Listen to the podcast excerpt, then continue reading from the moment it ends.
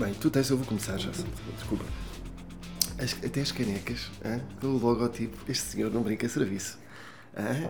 Caramba, e o cenário e tudo. Era, era suposto, eu vou apresentar o convidado, mas já, É. vol- vocês já viram que passámos essa porta. A parte- a vantagem. O David veio aqui ao meu podcast, eu convidei-o ah, e vamos, vamos conversar um bocadinho. a vantagem é quando temos malta que está muito habituada a isto já. Não é, Rui? E sendo assim, passo a parte da apresentação. Rui Santos, ator. O resto, vocês saberão. E, ehm, aliás, acho que só não sabem uma coisa. É que houve aqui uma fuga de informação quando Então. o podcast começou. E souberam que tu vinhas cá hoje. Porque viram-te aqui antes, não o quê, hã? e Ok. que vinhas cá hoje. E então, eh, não vamos revelar, não vamos entrar aqui em detalhes como é que tu conseguiste entrar hoje, porque isto estava aí uma fila, estava uma coisa louca ainda. Bom, mas nós conseguimos dar aqui a Tá, volta ao assunto. Já está, está Trocámos- Isto é mentira. Demos aqui a é volta ao assunto, Não. que isto hoje não estava fácil, mas nós a ter aqui umas técnicas. Assim, convidados deste patamar, temos que ter ali uma porta à parte. Ou então outras, enfim, Eu- Ele quer ver se me apanha, mas não, eu não caio nessa. não, já estás habituado a estes truques, não é? Não, ninguém fica. Já ninguém fica à minha espera, já ninguém. Já, já, já sou conta. Já tenho pelinhos brancos na barba, já não, já não. Já sou homem de respeito, já não, já não me faltam respeito. Pronto, Isto é muito bom, aquilo que eu disse, já não me faltam ao respeito, mas digo isso com uma certa. com uma certa. desculpa. Certamente foi alguma confusão minha, foi alguma confusão minha, mas... Rui, então, força, tu estás bem mais à vontade nisto do que eu. São quantos anos? F- 22. 22. Eu comecei com 15 anos, 15, 16, no Barreiro, aqui ao lado, a fazer animações de rua. Ah, ia trabalhar no Teatro Municipal do Barreiro. ah, tínhamos um grupo, um grupo de animação que trabalhava para a Câmara. E então comecei a fazer animações de rua, malabarismo, cuspia fogo, fazia animações em centros comerciais. Comecei por aí. Ah, depois das animações, fui para o Teatro Municipal do Barreiro, onde fiz duas peças de teatro. Depois estava a estudar na António Rui, em Lisboa, uma escola mais virada para o ensino artístico. E um colega meu de turma disse-me: "Ah, Tenho aulas de sapateado no Chapitou e, e, ah, vou ter uma aula agora e não sei o quê e tal. E assim: Posso assistir? "P- Podes. Eu fui com ele. E ao lado havia ah, aulas de expressão dramática. E eu comecei a olhar para as aulas assim, mas eu quero fazer isto. Eu gosto disto, eu quero fazer isto. E fiz. Então fiquei, fiz o, o curso de 3 anos do Chapitou, adorei, ah, e depois comecei a, a fazer publicidade. Depois, a agente que eu tinha na altura, era uma agente que também tinha um departamento de atores. E disse-me: Tu tens a escola do Chapitou, ah, és ator, portanto, tu devias fazer um casting para uma novela que nós temos agora, ahm, que é o Anjo Selvagem. Portanto, eles andam à procura de, de, de- de atores. E ahm, eu fiz o casting. Fiz o casting que eles precisavam de alguém que pertencesse ao circo, que fizesse malabarismo, não sei o quê. E eu, na altura, estava, estava nisso como um peixe na água e fiz o casting e fiquei.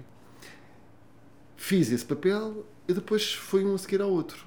Sendo que o seguinte foi eh, o, mais, o mais icónico da minha carreira, o Inspector Max. Ahm, e o Inspector Max está a passar, vai fazer 20 anos este ano, portanto foi em 2003, ahm, 20 anos, que está a passar em loop, interruptivamente, sempre, pá, passar ao sábado de manhã, há 20 anos. E então ah, eu tive a sorte. Ao início não achava, não achava que tivesse sido ah, um sortudo, porque eu queria ser reconhecido pelo trabalho que tinha feito ah, até então. Portanto, e, ah, e as pessoas só me conheciam do Max. Depois, passados 20 anos, já fiz muita coisa, agora não quero saber. não quero saber porque o público é, é carinhoso e, e, ahm, e vê-me durante eh, 20 anos na, na- na televisão, pelo Max, e mesmo que eu quisesse agora fugir a este. já não consigo. Portanto, eu hei de ser sempre o Sérgio Calado e o Inspector Max. Porque se foram gerações e gerações de crianças e de adolescentes que, que me viram na televisão. Por mais que eu faça, mesmo que eu. obviamente que isto não vai acontecer, mas mesmo que eu ganhe um Oscar, eu não vou ser o tipo que ganha o Oscar. Não, eu vou ser o Sérgio do Inspector Max. Percebes? Portanto, por mais voltas que eu dê, eu sou sempre o Sérgio Calado do Inspector Max. As crianças veem televisão de manhã, eu lembro-me perfeitamente quando vi uma série na altura, que é, hoje vamos com o Rui Mendes, que era o Duarte e Companhia, não é do teu tempo, e eu vi o Rui Mendes e tal, não sei o quê, Duarte e Companhia. Depois fui trabalhar com o Rui Mendes e disse-lhe: Rui, você faz parte das minhas memórias de infância. Porque eu via o, o Duarte e Companhia, agora estou a trabalhar consigo, para mim é um orgulho estar a trabalhar consigo.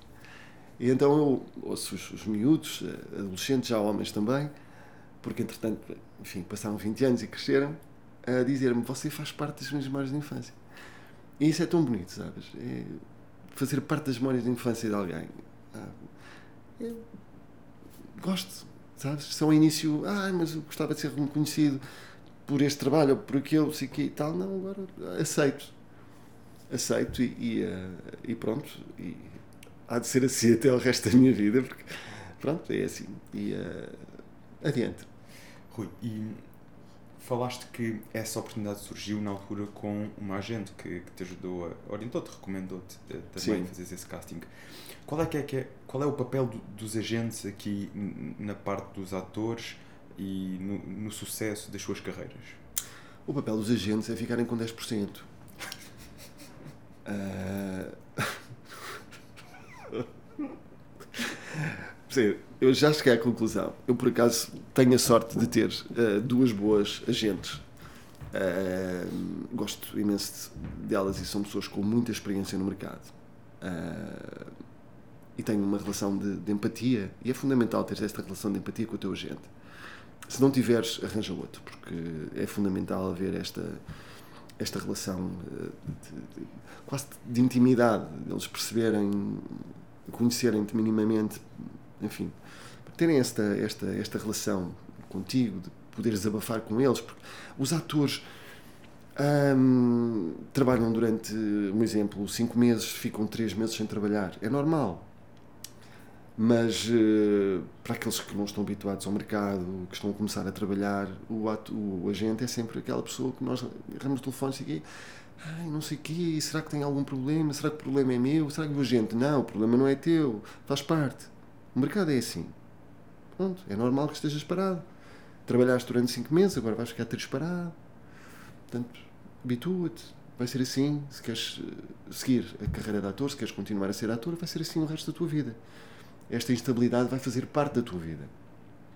Portanto, cabe aos agentes uh, fazerem, os uh, atores aceitarem portanto, essa, essa, essa premissa de nunca terem trabalho fixo. De estarem sempre naquela instabilidade constante de não saber o que é que vão fazer a seguir. Faz parte. Depois, ao fim de algum tempo, habituas-te. Pronto, depois. Uh, em relação aos agentes, só, só, só em conclusão, há muitos atores que pensam que o problema é dos agentes. Ah, o meu agente não faz, o meu agente não. Uh, isto é uma aldeia, o mercado é muito pequeno. Uh, isto depende tudo das pessoas que estão à frente da direção dos canais. Portanto, as pessoas que estão à frente da direção dos canais criaram lá, empatia com determinados atores, é normal. Uh, e também é normal que chamem esses atores que conhecem, que são, como é que eu ia dizer, talvez amigos, vá, que convidem esses atores para se juntar aos projetos que têm em mãos. Vou dar um exemplo. Imagina que eu, que eu tinha trabalhado com um realizador e ele gostava do meu trabalho. Se ele tivesse à frente de um projeto e se precisasse de um ator com as minhas características, ele não ia ligar a um ator que não conhecesse. Que tivesse as minhas características, mas que não conhecesse, provavelmente ia-me ligar a mim. Porque nós já tínhamos uma relação quase de amizade. Tínhamos admiração pelo trabalho do outro. Não é? E é mais fácil, portanto. Se podemos chamar isso lobbies. Podemos, sim. Agora, a questão é: nós continuamos atores e as direções mudam. As direções vão sempre mudando. Nós continuamos atores. Portanto, trabalhamos durante dois, três anos, depois entra uma nova direção, depois trabalhamos mais durante dois ou três anos ou ficamos parados durante esse tempo. Estão a fazer entender? Portanto, é assim que as coisas funcionam no meio. E nesse tempo que ficamos parados, como atores, o que é que recomendas, de acordo com a tua experiência, que um ator possa ir fazendo, ou sobretudo um jovem ator possa ir fazendo, para continuar o seu caminho ou otimizar as suas competências enquanto profissional? Os atores, quando não estão a fazer ou novela ou cinema, uh, mesmo que não estejam a fazer teatro, é importante que tenham sempre um plano B. Plano B passa por fazer locuções para rádio. Nós usamos muito a nossa voz para fazer locuções. Um, e é, é verdade que, que já já houve alturas em que estava sem trabalho e o que me valeu foram as locuções para rádio. Uh, e há muito, há muito trabalho nessa área. Um, dobragens para filmes, desenhos animados também. E, um, e mais? O que, é que, o que é que um ator pode fazer mais? Um, informação. Pode dar formação também. Se tiver competência para isso, pode dar formação. É isto é que nós acabamos por, por, perceber que é um meio que muita gente procura, uh, mas é preciso uma certa maturidade para também perceber e saber lidar com esse meio. Uh, falaste há pouco dos lobbies, é algo que mesmo quem não está nesse meio tem uma percepção, né? quase todos, é um bocado de senso comum. Ah, no meio da televisão acaba por ter os melhores papéis ou os melhores um, ehm, oportunidades quem é o amigo ou o conhecido do, de quem está na direção, as direções lá está, vão mudando. Mas por vezes há alguns fatores que nos ajudam a dar o, o primeiro empurrão. Digamos que fazer a bola de neve começar a rolar. Uh, se é que me entendes. Quais são os fatores que consideras fundamentais para quem está a dar uns primeiros passos nesta área? Uh, se é estar atento a determinados castings, se é começar por procurar alguém uh, que o possa agenciar, uma, seja uma agência de modelos, seja alguém particular, enfim. Como é que vês isto? Numa fase inicial é importante a formação. É fundamental a formação. Saber o que é representar. Isso é fundamental. Portanto, criar as bases para depois, nessas bases, os alicerces para nós construirmos a nossa casa. Portanto, sem bases, sem alicerces, nós não vamos a lado nenhum, não é? Podemos ter uma experiência ou outra, correu bem e tal, mas depois faltam-nos as bases. Portanto, o fundamental aqui, numa primeira fase, é formação. Apostar em formação. Uh, depois, numa segunda fase, é aprender a lidar com a rejeição. Porque nós vamos, fazemos várias audições, vários castings, e uh, em 10 castings que fazemos, se ficarmos com o trabalho, é uma sorte. Portanto, temos que começar a lidar com essa, com essa rejeição. Um, muitas portas se vão fechar tá? e nós temos que viver, temos que viver, temos que aprender a viver com isso. Faz parte. Agora, em relação ao talento, um, há pessoas bastante talentosas que, que podem ou não ir longe. Uh, e há pessoas que com uh, a prática, com a persistência, conseguem chegar ao mesmo nível que uma pessoa com talento. Portanto, nada vale uma pessoa que tenha talento se não for persistente, se não lutar pelo seu lugar ao sol. Estão a fazer entender? Portanto, mesmo aquelas pessoas que não têm muito talento, através da persistência e através do trabalho, conseguem chegar onde uma pessoa que tem talento está. É? Portanto, eu acredito que, que, com trabalho e com persistência nós conseguimos chegar, chegar longe. Não onde queremos, mas longe. As pessoas com talento têm esse, esse dom, não é? Nasceram com, com, essa, com essa capacidade de, de tornar fácil tudo o que fazem. Porque quando uma pessoa faz, faz uma coisa, quando tem talento para fazer uma coisa, quando ela faz, essa coisa, quando está a representar ou quando está a jogar a bola, por exemplo, parece fácil, não é? Porque ele faz bem, sem esforço. É? E há pessoas que conseguem representar bem sem esforço. E um, eu acredito que é, que é inato. Eu acredito que, que a representação um, é, é, inata. Uh, nasce com a pessoa. Depois, com a experiência e com o trabalho, quem não tem essa, essa, essa, essa capacidade um, de, de, de, ter portanto, essa, esse talento uh, esse natural, eu acredito que com o tempo e com a experiência consiga ombrear pessoas com, com, com talento.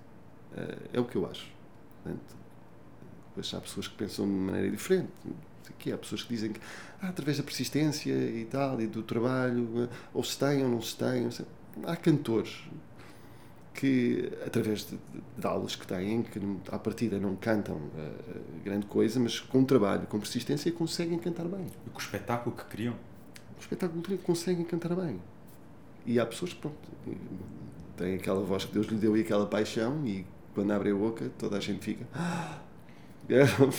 Mas também assim. é, é, engraçado que também há pessoas que têm uma voz impressionante e que depois, se calhar, não exploram todas as outras vertentes não é? Enquanto que temos aqueles temos casos de pessoas que se calhar nem têm uma voz nada do outro mundo, mas conseguem explorar tão bem todas as outras vertentes, está, através das aulas, através do show que dão, que, que mexem multidões.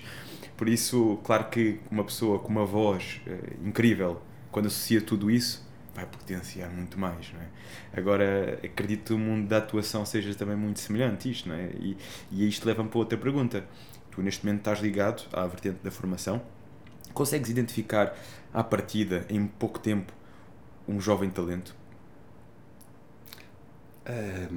Consigo. consigo. E como é que percebes isso? É, é, ah, a maneira como, como eles abordam o texto, a maneira como eles, como eles sentem uh, o, o, uh, o trabalho, o exercício que eu lhes dou à partida, porque a formação que eu dou é para pessoas que, que têm pouca experiência. É certo que algumas vêm, vêm da área do teatro e que querem explorar mais o trabalho para a câmara, que é o que eu faço, de formação para a câmara. Okay? Publicidade, televisão, cinema, ensino a representar para a câmara. O teatro é uma linguagem diferente. O que é que muda principalmente para a câmara? A câmara nós estamos assim, estamos a trabalhar tudo, tudo isto uh, conta uma história, não é? expressa emoções. O teatro é tudo muito mais. Estamos em cima de um palco, não é? É, é, é o oposto. É. Acaba por haver no teatro mais uma linguagem é o oposto, é muito corporal, mais, mais passiva, muito mais, câmara mais. mais. facial. Sim, sim, sim. Interessante. O trabalho de câmara é, é o trabalho de câmara. Aliás, a escola da, da, da expressão do olhar uh, é muito interessante, muito interessante. São os bons atores, os grandes atores é que dominam bem a linguagem do olhar porque tu com o olhar tu consegues transmitir uma emoção, contar uma história, ok? Uh, através de uma subtileza. Ou seja, eles conseguem passar uma emoção com o mínimo possível. Só com olhar. Isto é muito interessante. Os grandes atores conseguem fazer isso. Os outros andam ali à procura e fazem umas caretas e tal, e não sei o quê e tal. E depois lá está, a representação é daquelas coisas que tu não podes fingir. Ou és bom ou não és bom. É como jogar futebol. Tu pões um tipo que não sabe jogar futebol num jogo. É? Tu sabes perfeitamente, olhas para ele e vês que o tipo não tem muito jeito para jogar a bola. Não é? E a representação é a mesma coisa. Ou o ator transmite emoções e deixas-te ir. Quando estás a ver um filme, por exemplo, vês um ator representar, assim, às tantas esqueces que estás a ver um filme e começas a sentir, começas a. Não é? deixas-te ir. Quando o ator é mau, epá, tu ficas. Eita. Fala aí qualquer coisa, às vezes nem sabes perceber. Não, se calhar no teu caso consegues perceber bem, mas claro, o público em geral às vezes. Não é? Sempre fala aí qualquer coisa. Sim, sim, sim, sim. Sim. E nestes casos, quando identificas um, um jovem talento, alguém que reencontras com potencial, quais são os passos que recomendas como formador a essa pessoa? Por norma, falávamos há pouco em off, há algumas agências que, que recomendas, há alguns eu, eu, castings, eu, oportunidades que, que orientes os teus alunos, digamos assim?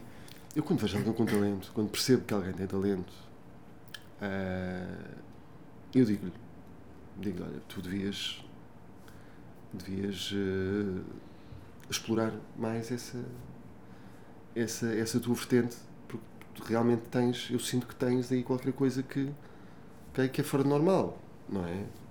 Imagina, em uma turma de 20 alunos tens um, um ou dois que se destacam, não é?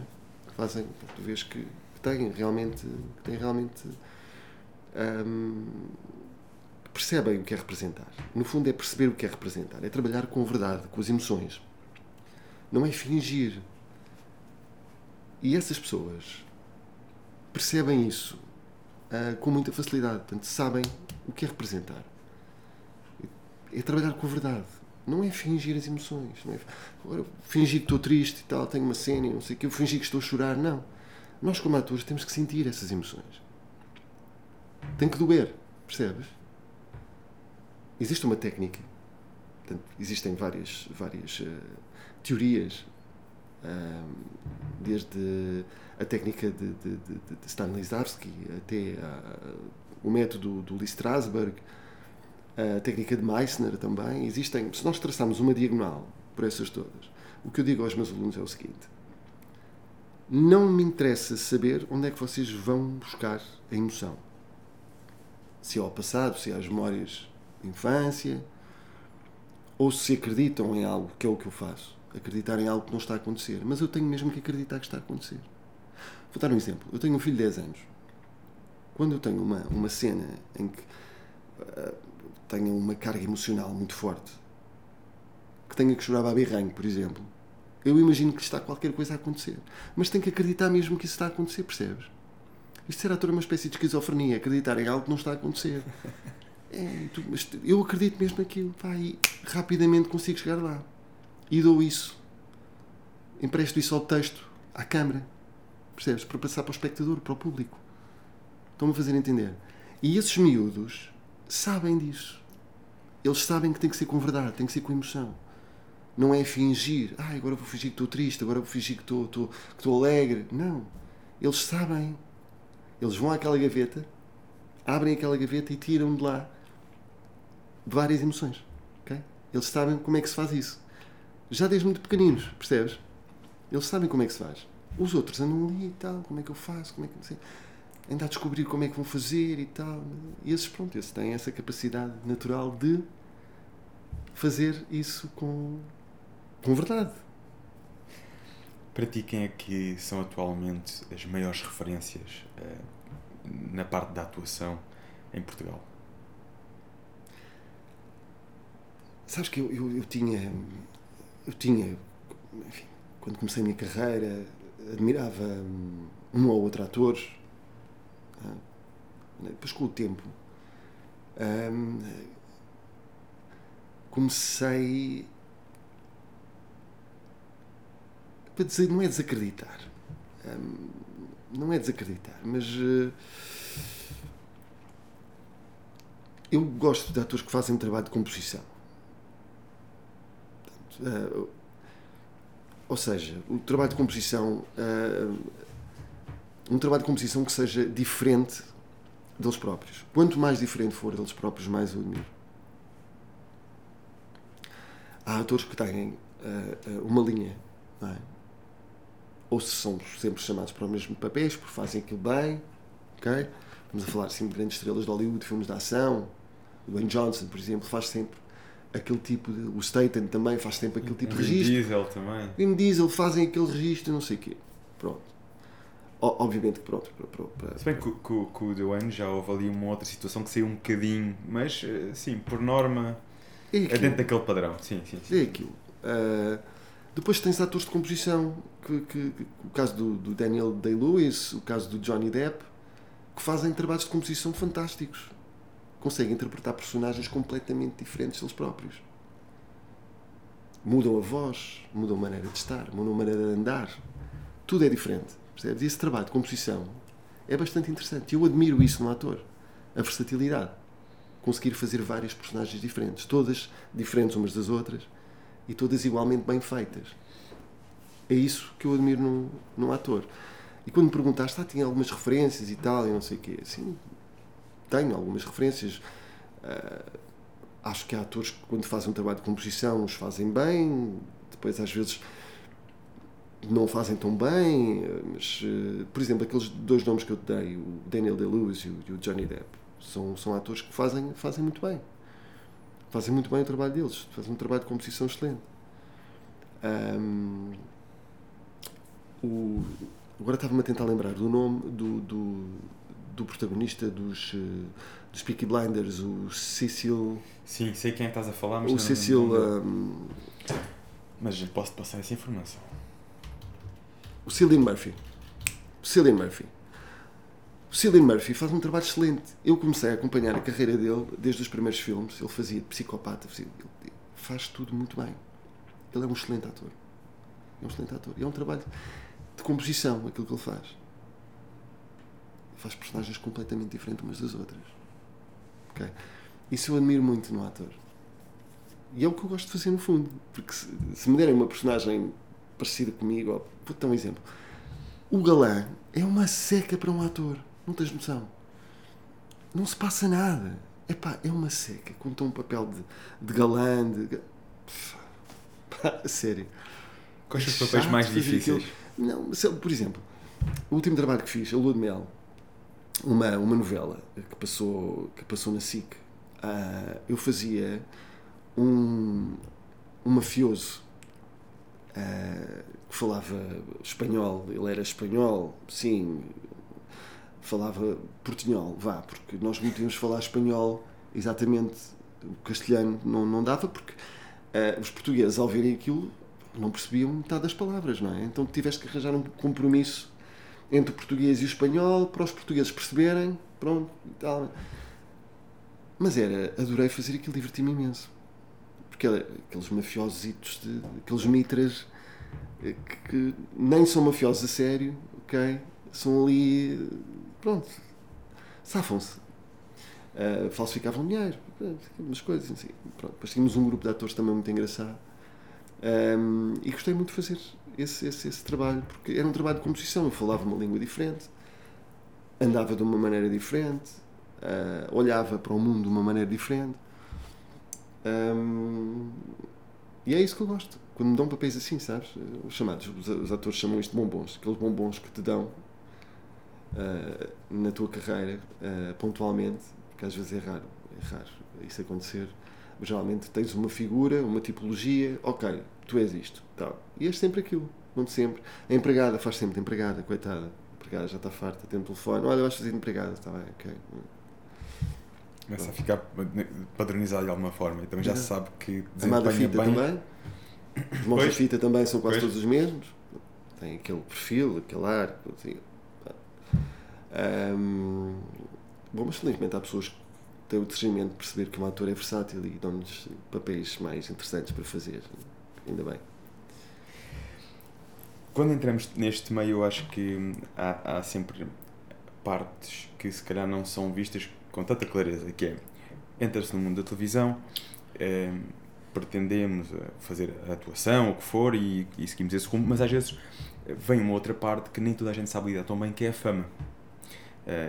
Estamos perante muitos olhares, há sempre pessoas que gostam, há quem não goste tanto, é como tudo.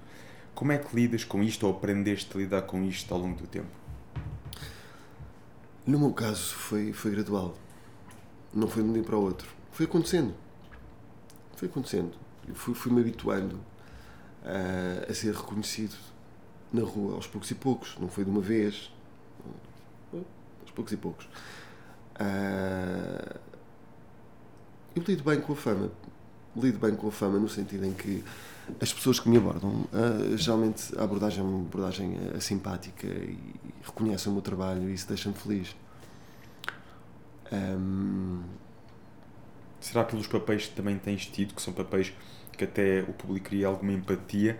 Porque às vezes há papéis que lá está, o mal, aquele que é sempre o mal da fita. Às vezes pode começar a ser visto de forma sim, diferente. Sim, sim. tem histórias, por exemplo, no Brasil, uh, atores que foram Aliás, eu, esta, esta história, quase todos os atores sabem desta história e contam, não sei o quê, para dar exemplo, mas, mas, pronto. Houve um ator que foi espancado porque ele fazia um papel de vilão numa novela e então uh, ele foi espancado uh, uh, por um grupo de, de, pessoas porque pensavam que ele era realmente um vilão, que ele era assim na vida real, coitado do ator, me imagino. Quer dizer, ele a tentar explicar, a levar chapadas, a explicar, não, mas eu sou ator, isso é o meu trabalho, não sei o quê, não, mas ah, pronto. Mas sim, mas tem a ver um bocado com isso, sabes? As pessoas, eh, se tu tens uma, uma, uma personagem uh, positiva, boa, as pessoas têm mais facilidade em, em, em abordar-te. Agora, se faz um vilão e tal, as pessoas ficam buscar, ah, mas aquele é aquele tipo que matou não sei o que, o assassino e tal. Comecei um bocadinho de pé atrás. Uh, e pronto, depois há pessoas que têm consciência que tu és um ator, que faz uma série de papéis e então, eu gostei muito, então, não sei o quê. E o ver a fazer isto e fazer aquilo. Quando matou o outro, aquela cena fantástica e tal, não sei quê. Enfim. Conseguem ver com, aqui com, com mais clareza sim, sim. essa parte. E agora sim, vamos ver, não tens que revelar o segredo do sucesso todo, não é? Mas esta, o facto de também te manteres bem condicionado ao longo de toda a tua carreira, sei que treinas, tens esse cuidado com o teu corpo, como é que é aqui na tua, a tua rotina diária, semanal, é, conciliar esta parte do cuidar do corpo, do cuidar da saúde, até porque eu acho que a televisão requer também, quer queremos, quer não, muito esta parte da imagem, né? e muito importante manter, mas o que é que te move nesta vertente do treino? Aliás, é engraçado, temos já aqui contextualizar, nós temos aqui no nosso podcast o hábito de o convidado que está cá hoje deixar uma pergunta para o convidado que vem a seguir mesmo sem saber quem é o convidado que vem a seguir. Não é muito normal as fugas de informações, ok? Um, por isso, o convidado que teve cá antes até perguntou o que é que te levou a começar a treinar. E por isso acho que era interessante também falarmos aqui um bocadinho desta vertente, desta associação. Um, primeiramente vou-te dizer que o facto de treinar, de fazer desporto para mim é, é um pilar fundamental na minha vida, sempre foi. Comecei a fazer desporto com 7 anos desde os meus 7 anos. Nunca mais parei e não consigo imaginar a minha vida sem fazer desporto. Não consigo. Uh, e com certeza que já ouviste isto muitas vezes, pessoas com quem tu relacionas, porque estás ligado à, à, área do desporto, quando ficam dois, três dias sem treinar, pá, já não é a mesma coisa. Percebes? Precisam, têm essa necessidade de fazer desporto, de suar, de transpirar, de libertar as endorfinas. Percebes? Eu tenho essa necessidade, eu não consigo estar mais do dois, três dias sem treinar. Mas eu sou assim desde os sete anos. Preciso. Ainda hoje, por exemplo, estive a treinar. Eu treino praticamente todos os dias. Praticamente todos os dias. Já comecei com, com, com sete, como te disse, mas ginásio comecei a fazer com 15 anos. Um, já te disse onde e com quem, já tivemos esta conversa. Uh, Aliás, ouviste falar de nós através também do podcast. Exatamente, exato, do, exato. Do Zé Eduardo. Exatamente. Uh, eu comecei com 15 anos a treinar e pronto, e nunca mais parei. É daquelas coisas que fazem parte da minha vida. Enfim, são 30 anos a treinar. 30 anos. 30 anos. Um, é um vício que eu tenho. É um vício. Olha, eu não, não tomo drogas, não fumo, não bebo. Sou um careta. Pá. Mas pronto, tenho que treinar. Para mim, tenho que, tenho que suar, tenho que transpirar, tem, faz parte. E não consigo imaginar a minha vida de outra maneira, percebes? Vou dar um exemplo de férias. Ok, vamos de férias, mas eu tenho que perceber se, se há alguma hipótese de eu estando de férias poder ou correr, ou fazer mergulho, ou pá, qualquer coisa. Agora, estar parado, não consigo, não consigo. Ir almoçar, depois dormir a cesta, depois jantar, depois. Pá, não, não dá, não consigo. Eu preciso de. Preciso de treinar, preciso de tenho muita energia, sabes? Voltando aqui um bocadinho uh, ainda à parte da, da atuação, uh, como ator e como alguém que já tem vários anos de experiência nesta área, como é que interpretas, por exemplo, o, o sucesso que foi agora uma série portuguesa que toda a gente ouviu falar, que é o Rabo de Peixe? Um, ehm, como, como é que interpretas este sucesso que realmente foi quase como um, uns brancos com açúcar? Na altura, na passada a gente falou, e como é que é a tua visão deste assunto? Quais são os fatores aqui que achas que possam ter sido fundamentais? Primeiro, uh, uh, o mais importante, uh, a realização. A realização e o argumento. A história está muito bem contada um, e a série está muito bem realizada. Se faltava um, até à data não é faltava, mas se não estava tão bem, tão bem explorada ou tão bem uh, tão bem explícita uh, a estética numa série, tu no rabo de peixe tu vês que a fotografia está tá fantástica.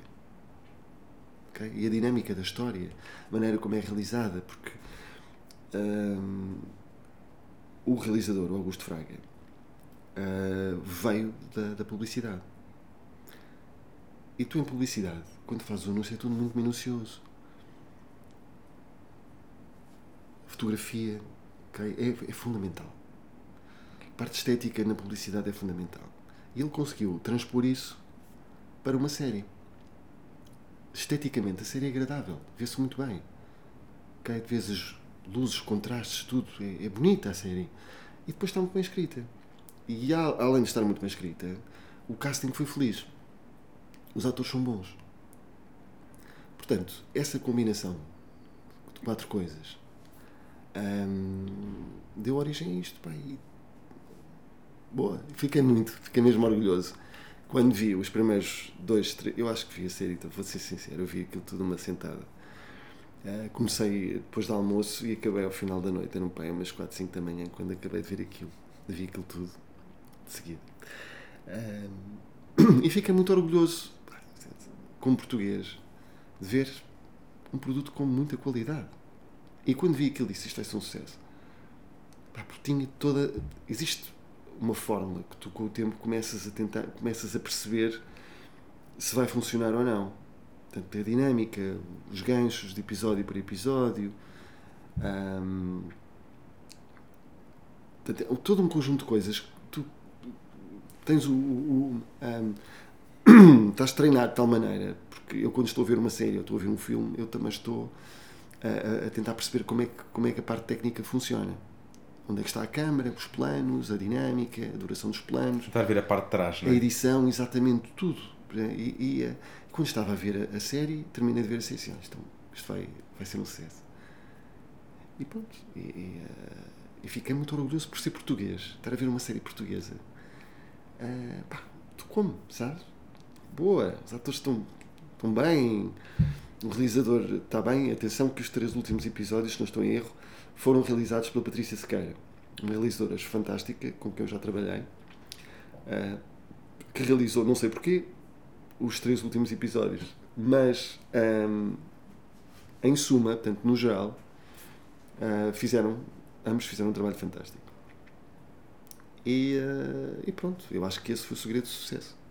Foi combinar várias áreas.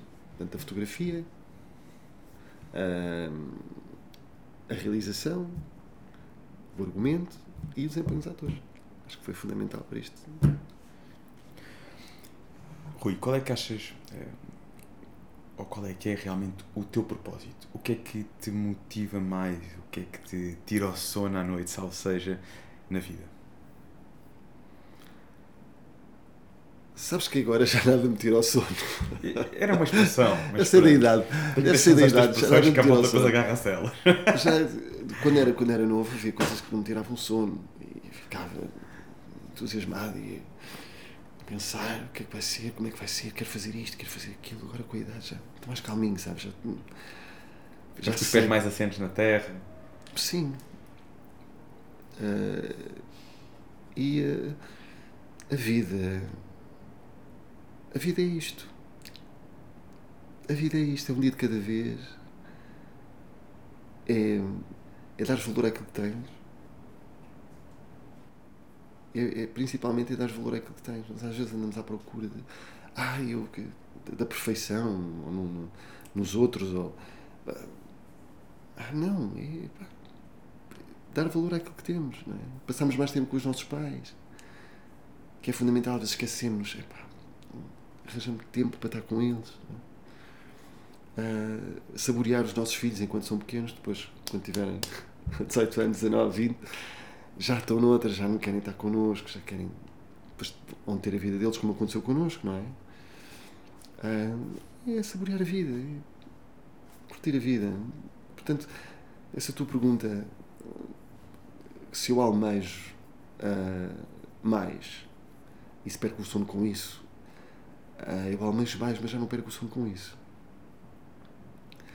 Uh, gostava sim de, de ter uma carreira internacional se bem que com a idade essa, essa hipótese vai ficando cada vez mais, mais diminuta, ou não, porque também tens vários exemplos de atores que começaram tarde a carreira deles e conseguiram.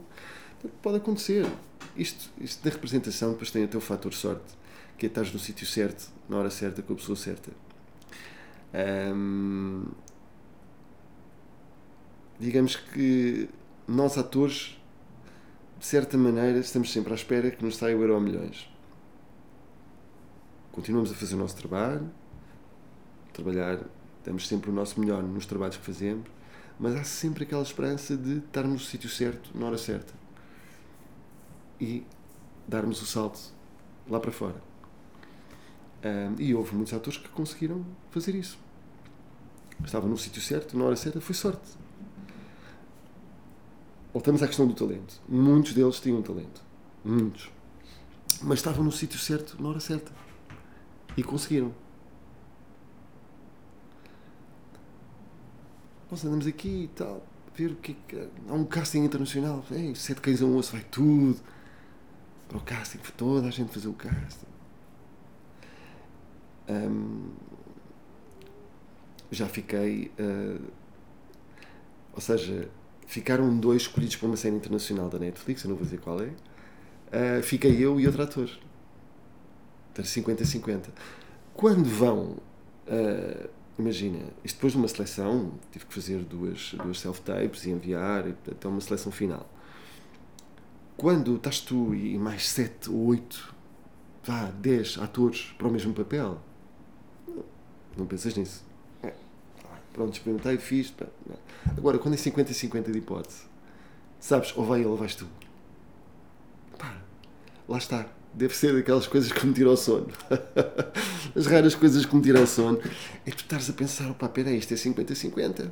Isto pode mudar a minha vida.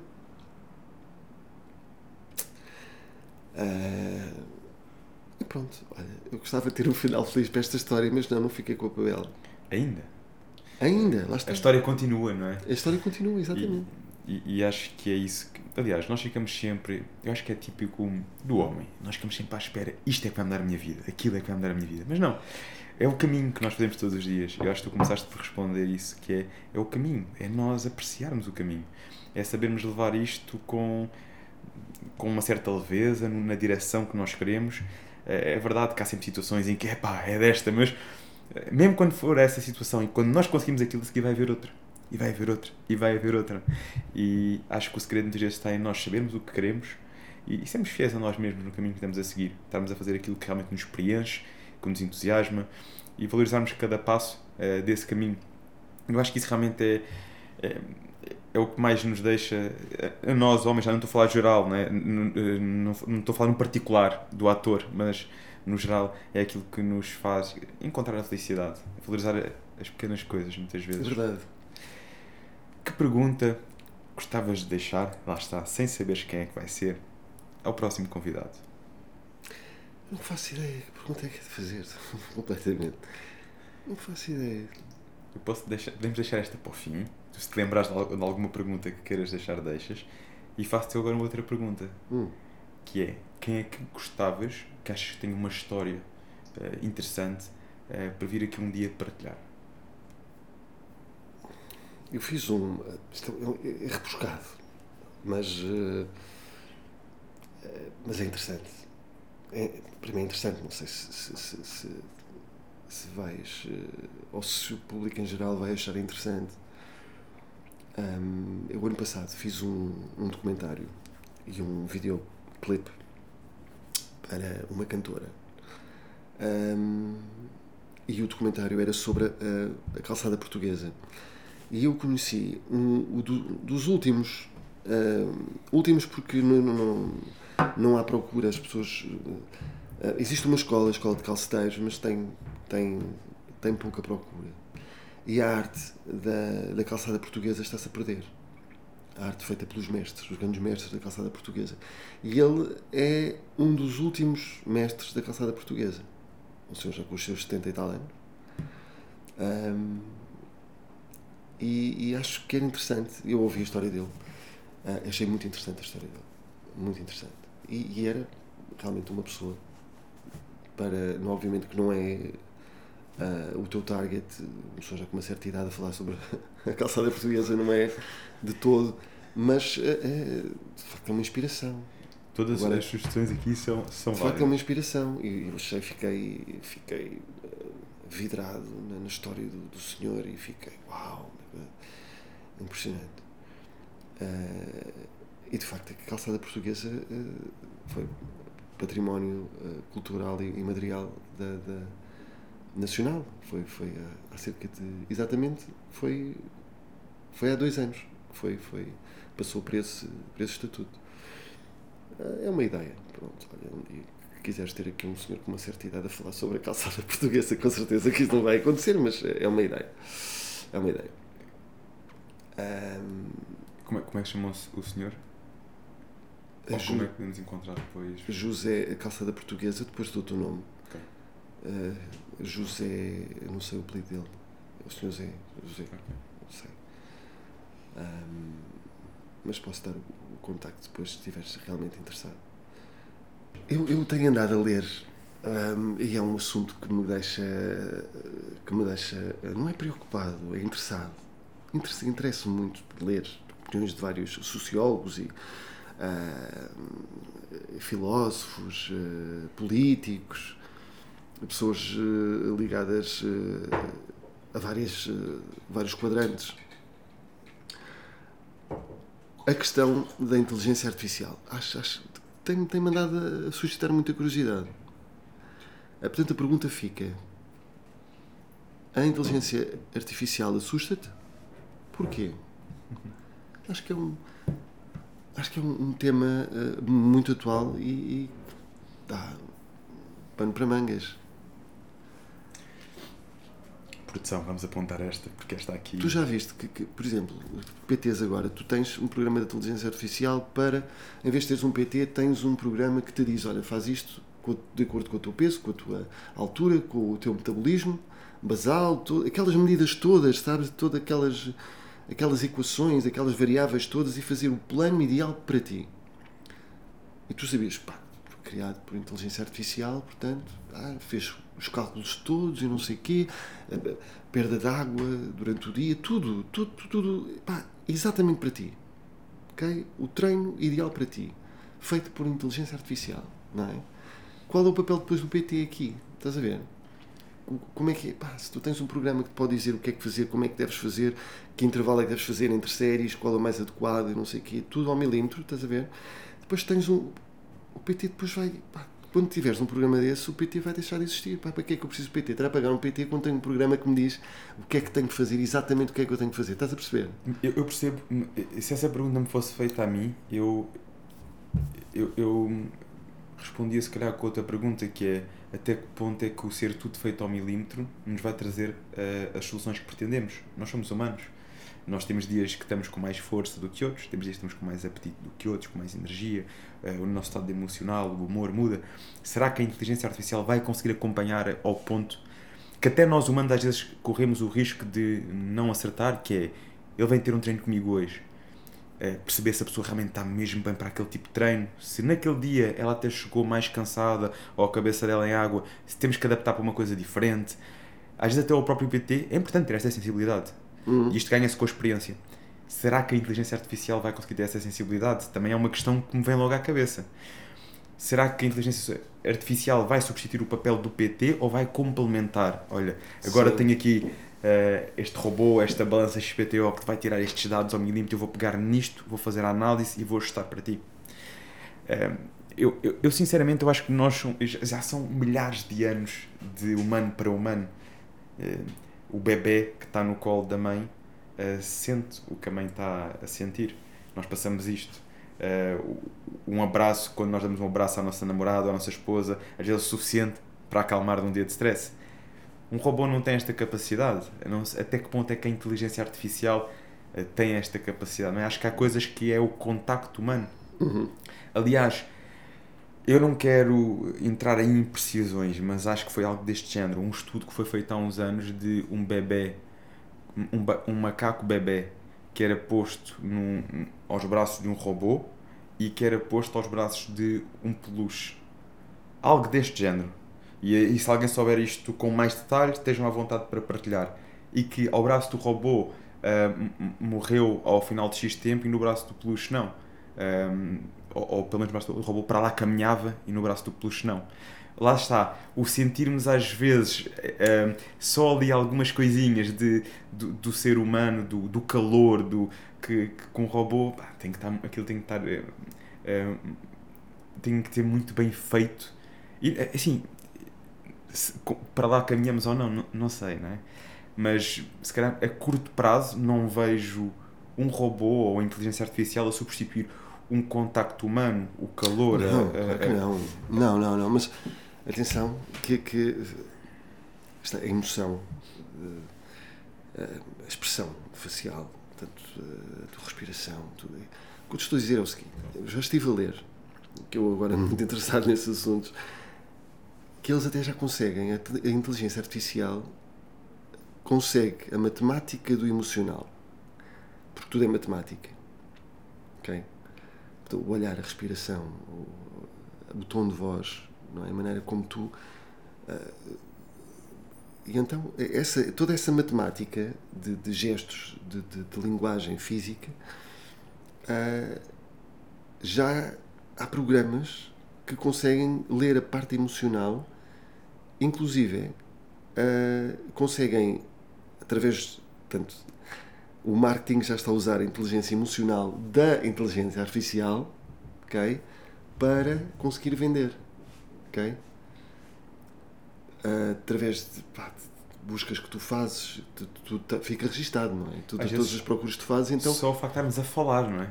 Eu não admiro nada que nós estejamos a falar disto e a seguir eu vou abrir o iPhone e vai aparecer alguma coisa de inteligência artificial. Exato. não, é possível.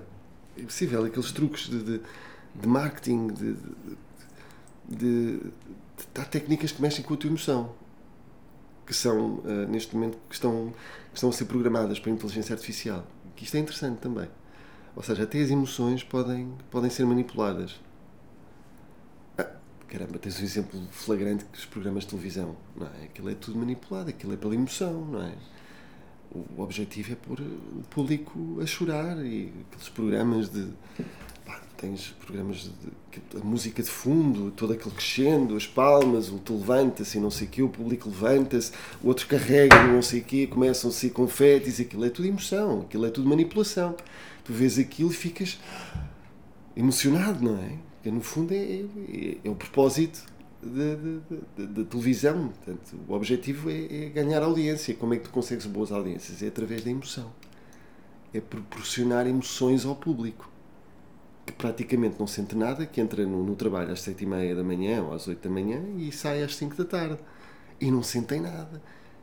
E quando sentem emoções, sentem-se vivos, estás a ver? E é isso que a televisão, que o espetáculo cria uh, ao espectador.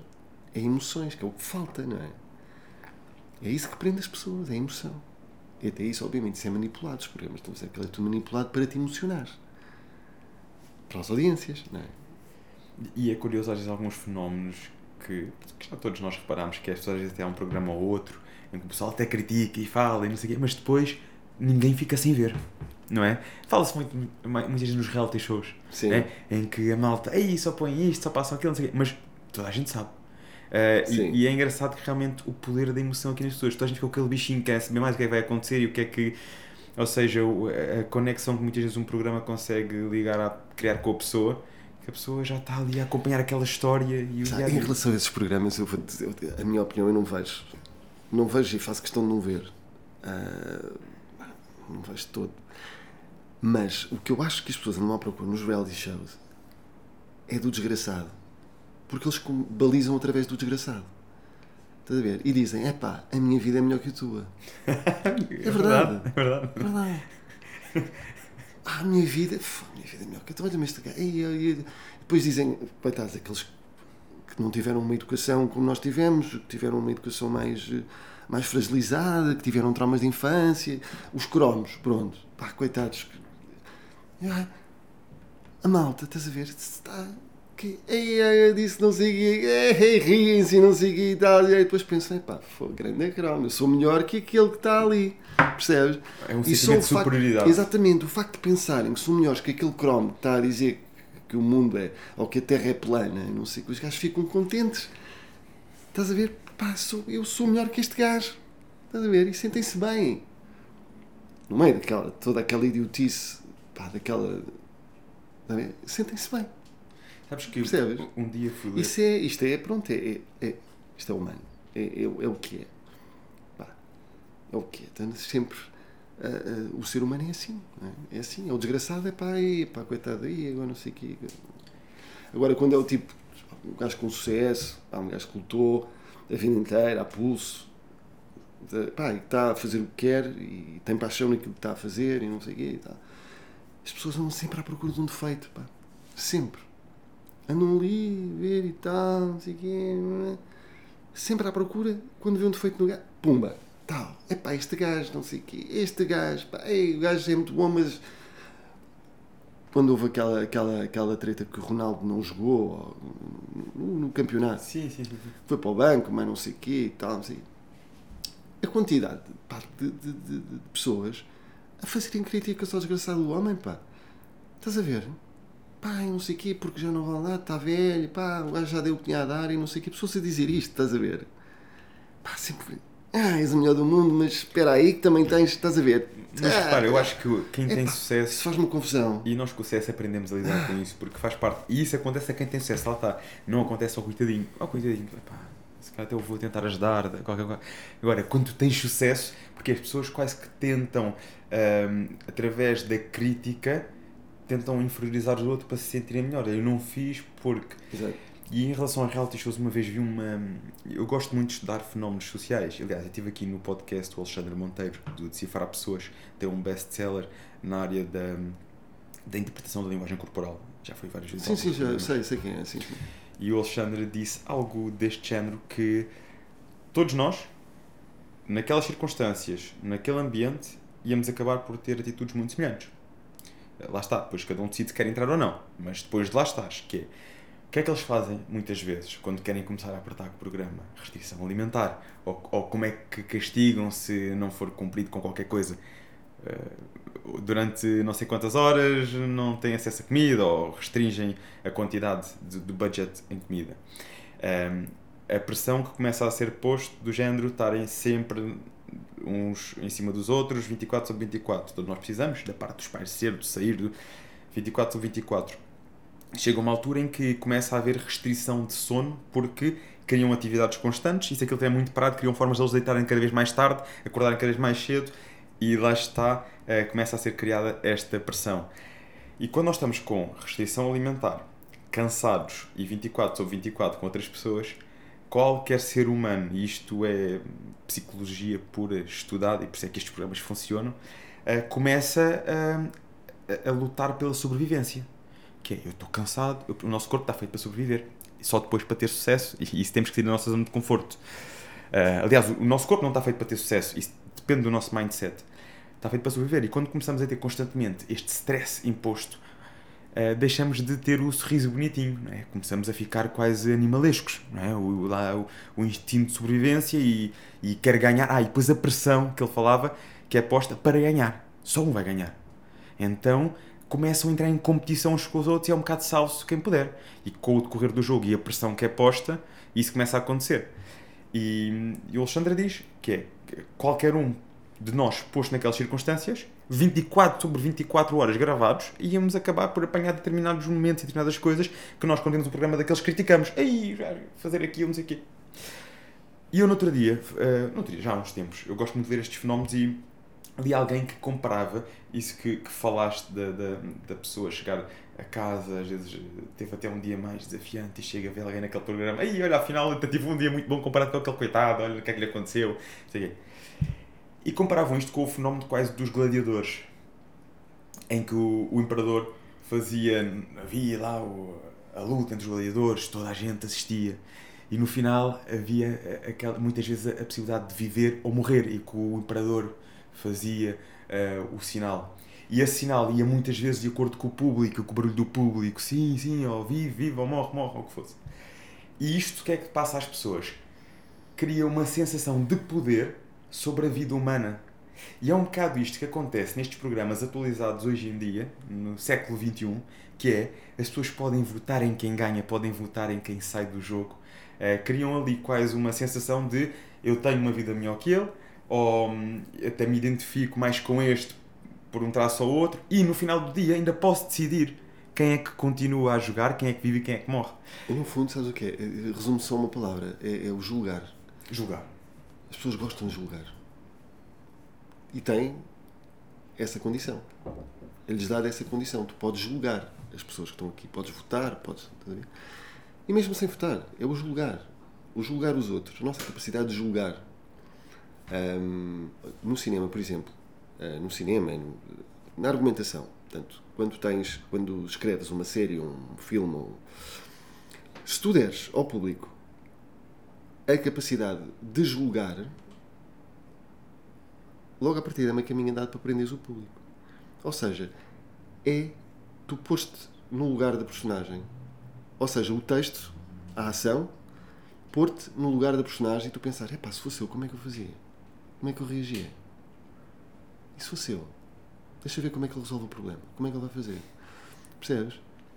Quando o, ah, o argumento põe nessa situação de pensares, epá, o que é que eu fazia se estivesse no lugar dele? Estás a ver? Já é meio caminho andado para te prender.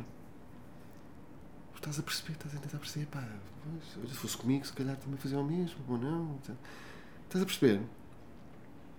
E, e essa, essa capacidade do, do ah pá, vou-me pôr na pele do outro, ok? Pões na pele do outro, tipo, está um reality show, whatever, pá, fazer não sei o quê. Quando te, te dão essa capacidade de tu poderes, ok, a sentir o que é que o outro está a sentir, como é que tu reagirias, não é? Quando te dão essa condição do julgamento, perceber, pá, isto é errado, isto está certo, mas nesta condição, se calhar eu fazia isto, ele fazia aquilo, percebes? Quando te dão isso, é meio caminho andado para as audiências funcionarem, percebes? Que é o. Ah, pá, o que é que. Estou-me a fazer entender. Sim, sim, sim. A, a- a capacidade de, de decidir ou então até de perceber como é que isto agora vai ser resolvido, não é? Exato. A pessoa sentir-se parte do jogo, Sim. parte da decisão, no Exato. fundo. De, de alguma forma, acho que vai por aí. Eh, Rui, o que é que mais te marcou eh, até hoje no, no meio televisivo, nestes anos de experiência? Houve assim alguma história, alguma situação particular que te tenha marcado?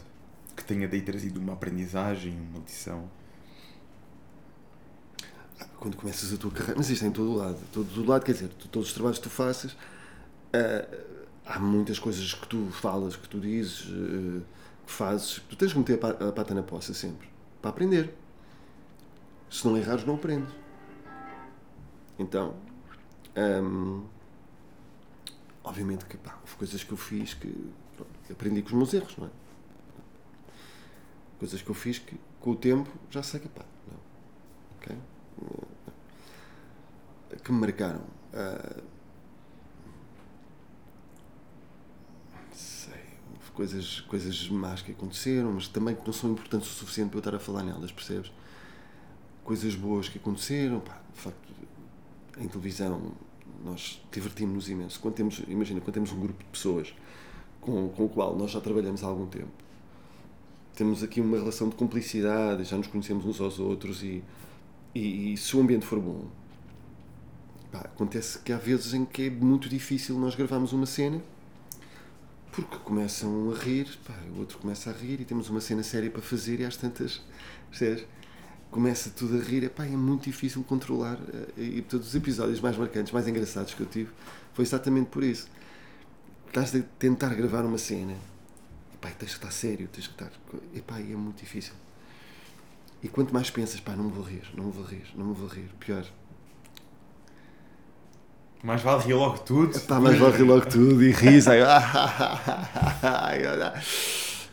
ok, já riram tudo, vamos gravar. Pronto. Agora, quando, epá, vejam lá isso, então, corta. Então, ok, não, agora é aqui, agora é. Ah, ação. Hum, Tu começas a fazer assim, sabes? Disfarçar o riso e depois às tantas já estás a rir assim. Epá, depois ouves o outro a fazer a mesma coisa. Pá, pá. Não dá. E depois há aquela fala específica que tens de dizer aquilo àquela pessoa. Epá, e quando começas a pensar naquilo. Eu tive uma cena, eu tive que repetir uma cena 10 vezes com um ator. 10 vezes o realizador já estava, já estava passado comigo. Já dizia. pá, já usava um calão já. Caramba! Já em alto e bom som, calão no estúdio. Pá, já. Só o décimo take é que ficou. E mesmo assim, pá, ele não pôde apanhar a nossa expressão. Quer dizer, na edição lá conseguiu dar a volta àquilo, mal e porcamente, com o que tinha, não é? Coitado. Porque eu não conseguia fazer aquela cena. Tinha que olhar para ele sério. Portanto, eu fazia uma personagem uh, que é pá, um, um tipo que à partida andava atrás da mulher dele, mas como eles andavam sempre os dois do casal, e ele era, era gay, e ele pensava que eu andava atrás da mulher dele, mas no fundo andava atrás dele. E depois é a cena em que eu me declaro a ele. Há uma cena muito engraçada, eu dizia uma coisa estúpida, o que eu queria mesmo era nadar contigo no rio sem calções, uma coisa assim, né? mas uma coisa completamente idiota. E eu tinha que lhe dizer aquilo sério. E agora, pá, eu cada vez que começava a dizer aquilo, começava, desmanchava-me a rir ele também não ajudava nada. Uh, e tivemos, pá, 10, em 10 takes a fazer e, pá, eu não consegui. E a, a, a cena não saiu. Como deve ser. Pá, eu tive que estar a fazer a cena a falar com uma parede, porque eu não podia olhar para ele.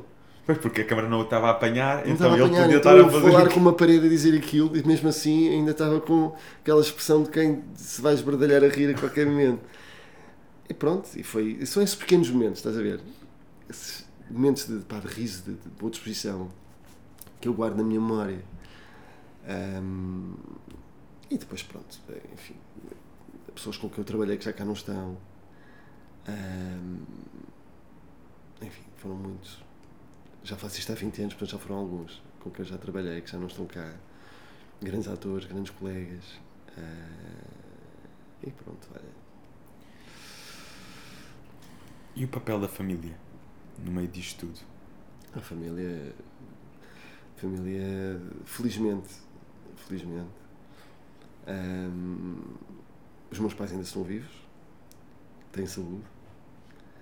Uh, Epá, é fundamental. É fundamental porque o meu pai já tem quase. vai fazer 80. Vai fazer 80 para o ano, vai fazer 80. Não é este ano, para o ano é que vai fazer 80. Portanto, tem 79. Ah, a minha mãe tem 76. Pai, estão bem, estão com saúde. Pronto, é o que interessa, não é? Um, e, e tento passar o mais tempo possível com eles, porque, enfim, não vale a pena dizer porquê, não é? Uh, sei que quando era miúdo, para nós. Tal, não sei o quê. Agora não, agora tento, pá, tento estar o mais tempo possível com eles e estar como filho com eles, que é importante, que é o neto, percebes? Sim, ver ali. É muito importante. A família é um base, é um pilar fundamental. E temos que dar valor à nossa família enquanto a temos. Temos que os mimar ao máximo. Pá, e, com os meus é a mesma coisa. É, Pronto, é aproveitar, porque é o que eu digo, eu vejo por mim, não é? Eu cheguei àquela idade dos 15 a 16, eu era estúpido, mas era estúpido. A idade da adolescência era estúpido. Eu às vezes dizia coisas à minha mãe. Uma vez disse uma coisa, mas eu não te pedi para nascer. A ver? Mas eu não te pedi para nascer. Pedi... As coisas que eu dizia à minha mãe, quer dizer, não coisas estúpidas. Aquela adolescência é uma fase tão. Espero, espero que eu não. Do karma, não é? Que estás ao universo, o universo dá-te volta. Espero que o meu filho tenha uma adolescência tranquila, que não seja como na adolescência, porque era muito estúpido. Era um rapaz mesmo estúpido. Aquela, aquele exercício. Se, o, que é que, o que é que tu dirias à criança, se estivesse com a criança à tua frente, com o adolescente à tua frente, o que é que tu lhe dizias? Eu dava-lhe um par de chapadas. Ah, isso não grande coisa para dizer, não é? Mas tu já Eu dava-lhe um par de chapadas. Pá, pá. Assim. Rui, e uma curiosidade que muitas vezes as pessoas têm, eh, ainda sobre o mundo da representação, é a dificuldade ou a exigência que possa ter aqueles papéis mais íntimos. É uma coisa que, a nível dos atores, consiga fazer bem, porque é, é, quando estamos a falar da parte da intimidade, não é? Tu há bocado fazes uma expressão apenas, estavam só a falar e já foi um papel difícil. É, às vezes, quando é a parte mais íntima, homem, mulher, ou até, como se vê muito hoje em dia, já dois homens ou duas mulheres, como é que tu vês isto na parte da atuação? Eu já faço isto há muito tempo, já vejo isso como, encaro isso com naturalidade, não faço uma grande. à volta disso, não. não. Uh é fundamental hum, primeiro é fundamental os atores estarem à vontade um com o outro. É, já me aconteceu, não, não já me aconteceu algumas vezes uh, ter que gravar uma cena uh, em que tinha, enfim, uma cena íntima com uma, uma colega com o qual eu não tinha uma, uma relação propriamente, uma relação de amizade sequer. Não? Que eu li de paraquedas, ok, vamos fazer, vamos não sei o quê. É pronto, é tentar, é tentar pôr verdade na, na cena. É tentar pôr verdade na cena, é sentir de facto o que, é que está a acontecer, não é? Ah, não é fingir, não.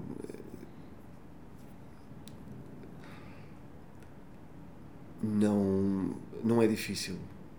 Se os dois estiverem na mesma sintonia, não é difícil.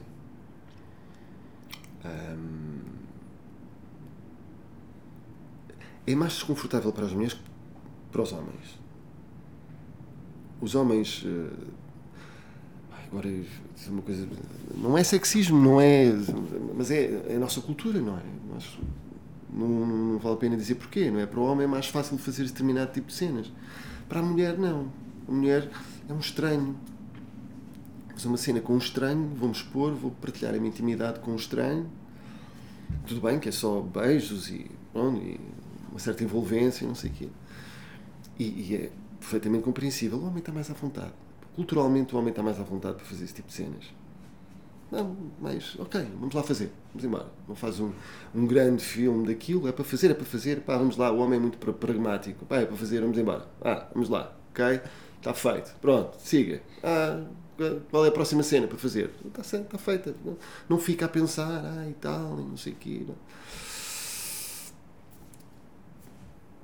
Já me aconteceram casos engraçados em que, em que não via, não vale a pena dizer quem era.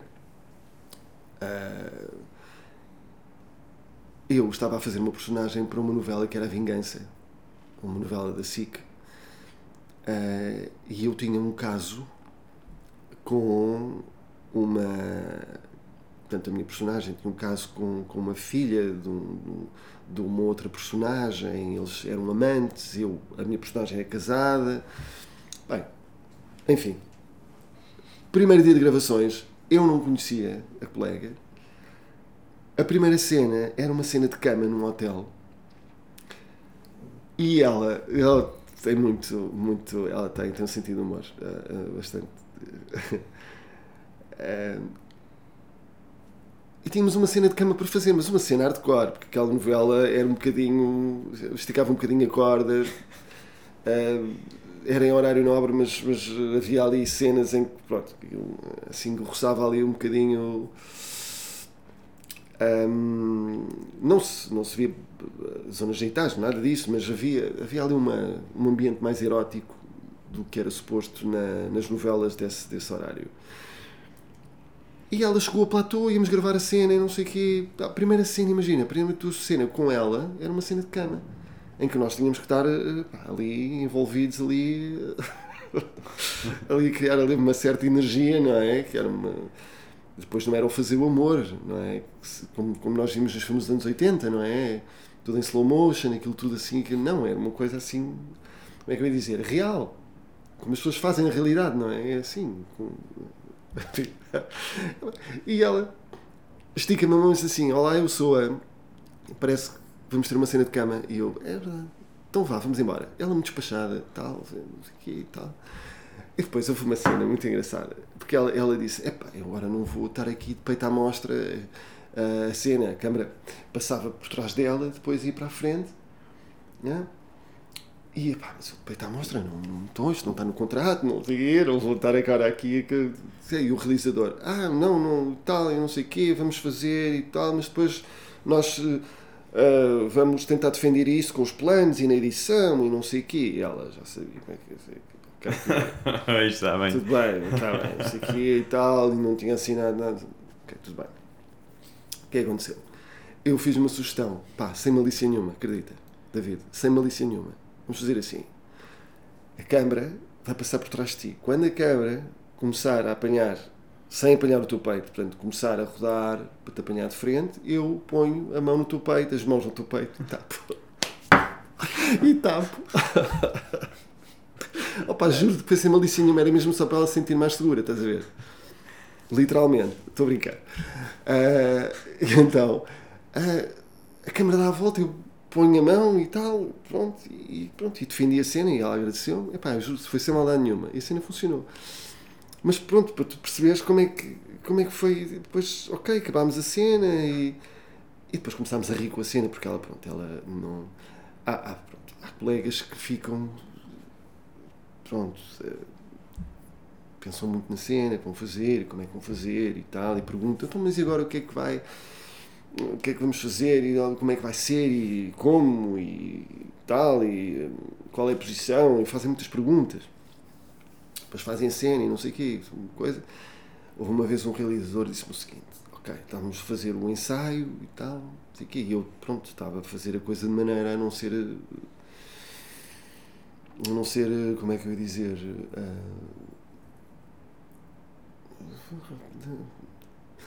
O realizador disse-me isto depois do ensaio. Tem que haver mais movimento pélvico. E eu por acaso sabia que tinha que haver mais movimento pélvico, porque naturalmente a coisa não se dá daquela maneira, não é? Então tive que imprimir mais movimento pélvico à cena. Quando ela ouviu mais movimento pélvico, o quê? Mas o, o quê? Mas. Opa, são cenas são engraçadas. São cenas engraçadas. Mas a cena correu bem, não, não, não, não ferimos a sensibilidade de ninguém, correu normalmente. Essas coisas engraçadas que acontecem. E é normal, as pessoas, pronto, têm uma certa. Uh, se bem que um ator tem que pôr a sua, o seu. Uh, assim, o que é que é púdico uh, quando estás a representar? Quando estás a representar, estás em personagem. Não é? Não vais pensar, ah, isto não. Não, o que é que a personagem fazia se estivesse no teu lugar? Lá está a verdade que eu te estava a dizer. Tens que fazer com verdade. Não é fingir, não é? O que é que a personagem fazia? Como é que a personagem fazia isto? Não é? Hum, portanto, não é tu dizer, pá, não, isto, a minha educação e a minha cultura, pá, não vou fazer isto porque parece, porque não sei o quê. Não, é a personagem. Já houve atores que, que, que pá, foram abordados pela direção de atores e disseram, pá, tu és um ator, tens que fazer isto. A tua personagem fazia isto assim. A tua personagem, não és tu. Portanto, não, ok? É a personagem. Tens que dar verdade à personagem, porque esta personagem fazia as coisas desta maneira e não desta maneira. Desta maneira fazias tu. Ah, tens as tuas crenças, a tua cultura, a tua educação. Bem, esta personagem vai fazer, tem que fazer as coisas assim para ser credível e não de outra maneira. Portanto, foi, foi isso que, que, que aconteceu, que eu presenciei. Uh, portanto, é como disse, olha, cenas divertidas, outras um bocadinho mais sérias, enfim. Mas até isso faz. Aliás, isso faz parte de um bom ator, né? Saber nesses momentos conseguir perceber que uma coisa às vezes são as crenças como pessoa, outra, outra coisa é aquilo que a personagem tem que fazer. Que a personagem tem que fazer, sim. Rui, mensagens que costumas receber com alguma frequência, perguntas. Sei que tens também estado a divulgar muito agora as formações, que estás uh, muito ativo nessa vertente. Há assim mensagens ou questões mais frequentes que costumas receber nas redes sociais? Eu, eu, acho que há muita gente a querer. Uh, há muita gente a querer ser famosa, sabes? E perguntar como é que eu posso para fazer e não sei o quê e tal.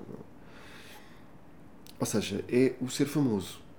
Percebes? Não é o. Mas o que é que gostas de fazer afinal? O que é que, o que, é que queres fazer? O que, é que, o que é que gostas de fazer? Gostas de representar? Gostas de apresentar? Gostas de, de comunicar?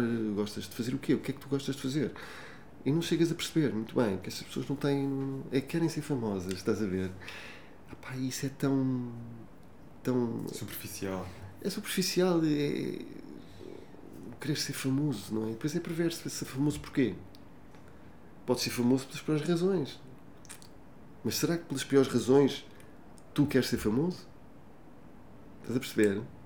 Se te dessem, ok, tens aqui, tu vais ser famoso, mas Bah, vais ser famoso pelas piores razões. Queres ser famoso?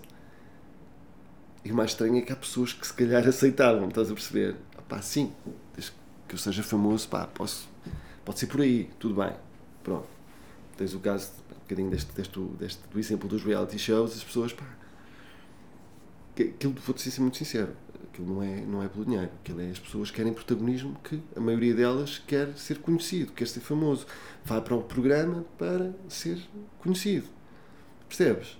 Não é tanto pelo dinheiro. O dinheiro, pronto, o dinheiro é um. Ok, é um, é um extra. É um extra.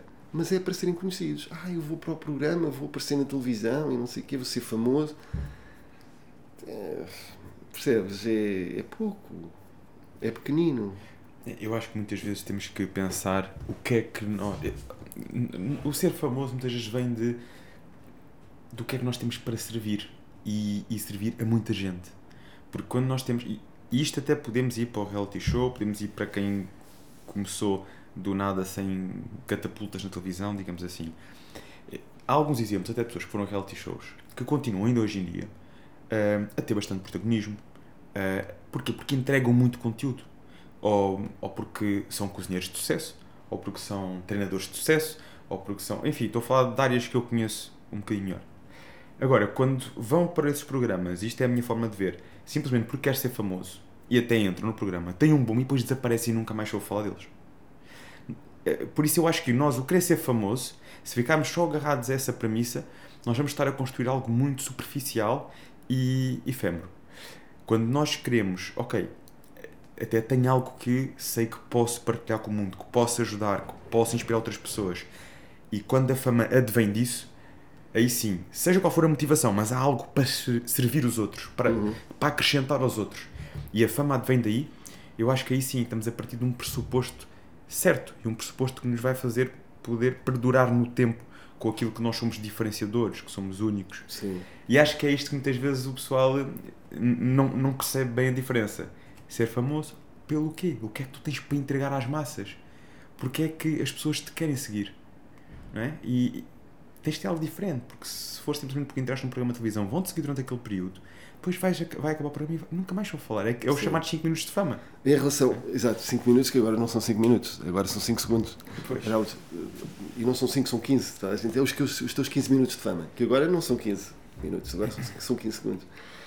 A fama de antigamente não é a mesma fama que agora a fama de agora é muito rápida. Tu apareces, fazes qualquer coisa, não sei o quê, no outro ano já ninguém se lembra de ti. Percebes? Por haver muito, talvez muita, muita coisa a acontecer. Coisa, muita é? coisa a acontecer, muita gente a aparecer e a desaparecer. É tudo Muitas, assim, sabe? Nas redes sociais, uns na televisão, uns nas redes, outros É, aparecem, têm, não sei o quê, desaparecem. Assim como apareceram, desaparecem. A fama antigamente, apresentadores de televisão, os atores. era diferente, sabes? Os jogadores de futebol tinham, tal, era era diferente. Até porque, pronto, os meios antigamente também eram. Eram tinha só um canal, por exemplo, televisão.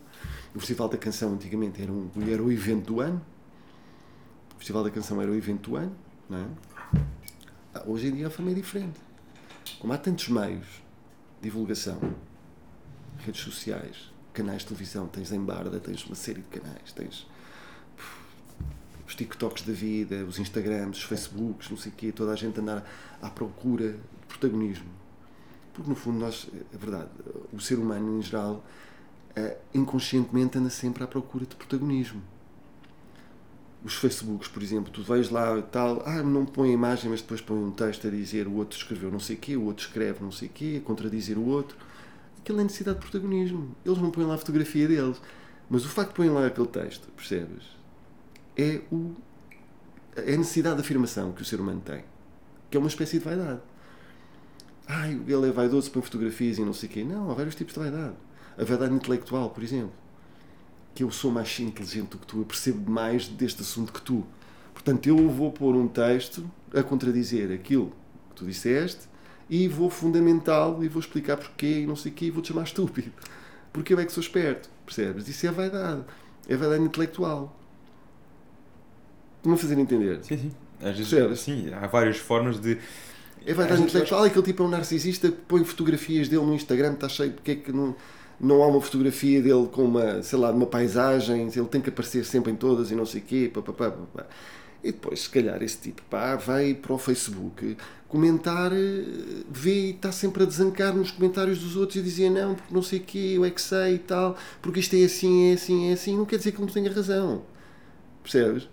Mas é a necessidade que ele tem de se afirmar perante os outros, invalidar o argumento do outro e construir um argumento por cima desse, que é para ter likes e, ah, não, afinal ele é que tem razão, e não sei o quê. A pessoa fica, ah, eu é que sou, eu é que sei, minha cabeça e tal, isso aqui e tal. Estás a perceber? Aquela vaidadezinha, aquela, aquela procura de protagonismo que nós temos, esta necessidade que nós temos de ter protagonismo na vida, percebes? Há várias formas, né? Aliás, o reconhecimento, o protagonismo é, é uma das necessidades humanas, pois cada um tem a sua forma de o expressar. E lá está, uns através de, muitas vezes, talvez, de, terem que aparecer sempre, através de, de, de tal vaidade intelectual, não é? que e é uma, uma forma interessante de ver isso, de, de porque realmente é, é, há pessoas que não gostam ou não parecem é, imagens, vídeos, mas é, a forma de aparecer é outra. No fundo, toda a gente, quando vamos a ver bem, tem lá isto, mas depois é, é perceber como é que se expressa em cada pessoa.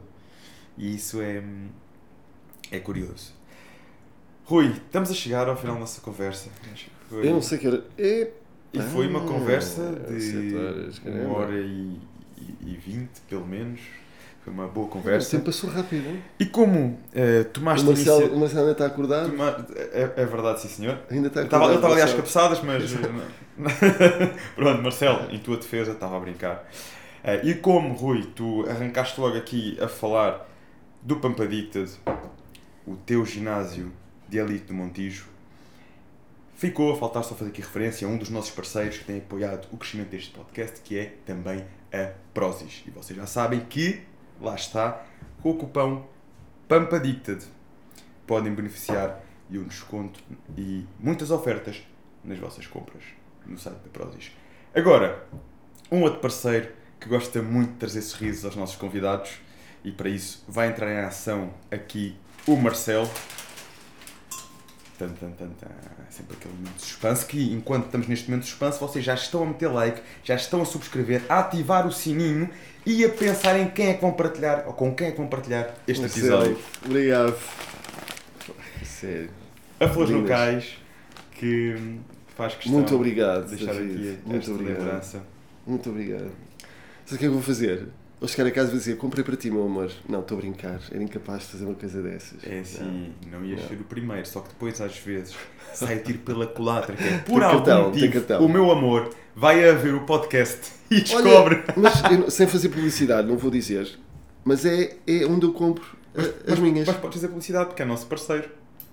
Eu compro, não estou a fazer, juro que é, eu compro as minhas flores. Eu gosto de comprar flores para, para a minha mulher. Adoro comprar flores. E compro sempre as flores na Flores do Cais que é no centro comercial do Montijo. Okay? É logo a primeira loja à entrada. Oi, passam ao lado das escadas, escadas do lado esquerdo, logo em frente, flores locais. Simpáticos. Né? Portanto, é lá que eu compro as minhas flores. Muito bem. Temos no Fórum Montijo, é, Almada, no Fórum Almada. Temos também uma loja em Lisboa. É uma questão de procurarem um, na net a nossa localização de Lisboa. E. Ah, e no Cais do Seixalinho. Para quem não estiver em nenhum destes sítios ou próximo, podem fazer as encomendas online em floresnocais.pt e surpreender as pessoas que vocês mais gostam, porque nós também entregamos para surpreender precisamente os vossos entes queridos. Rui, como é que as pessoas te podem seguir e acompanhar a tua jornada? Através do, do meu Instagram, da minha conta de Instagram, podem acompanhar uh, e, uh, e podem saber o que é que vão fazer e essas. Instagram, Instagram, Facebook, a minha conta de Facebook não, não, não funciona. Já não funciona há algum tempo. Uh, e, e pronto, e o que é que eu posso dizer? Espero que tenham gostado da nossa conversa. David é um é um excelente host, anfitrião. E, uh, e sigam, sigam o Conversas Elite.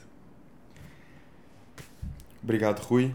E os meus sucessos. O pessoal que fica atento aqui agora aos próximos passos do Sérgio, do Inspector Max. Mas é verdade, há muito há bocado em off falávamos que realmente essa já passou quantos anos? 20. 20 anos, foi logo 20. dos, teus, dos teus primeiros papéis e essa, e essa fica. 20 anos depois, 20 anos. ainda há bocado dizia, pá, quando me lembrei das novelas, nós sabemos que já fizeste várias novelas, mas aquele, aquele nome que fica é do Inspector Max. São 20 anos a passar em televisão, sabes? E pronto. Muita coisa. Conversas da Elite. com Rui Santos. Contam connosco. Contamos convosco.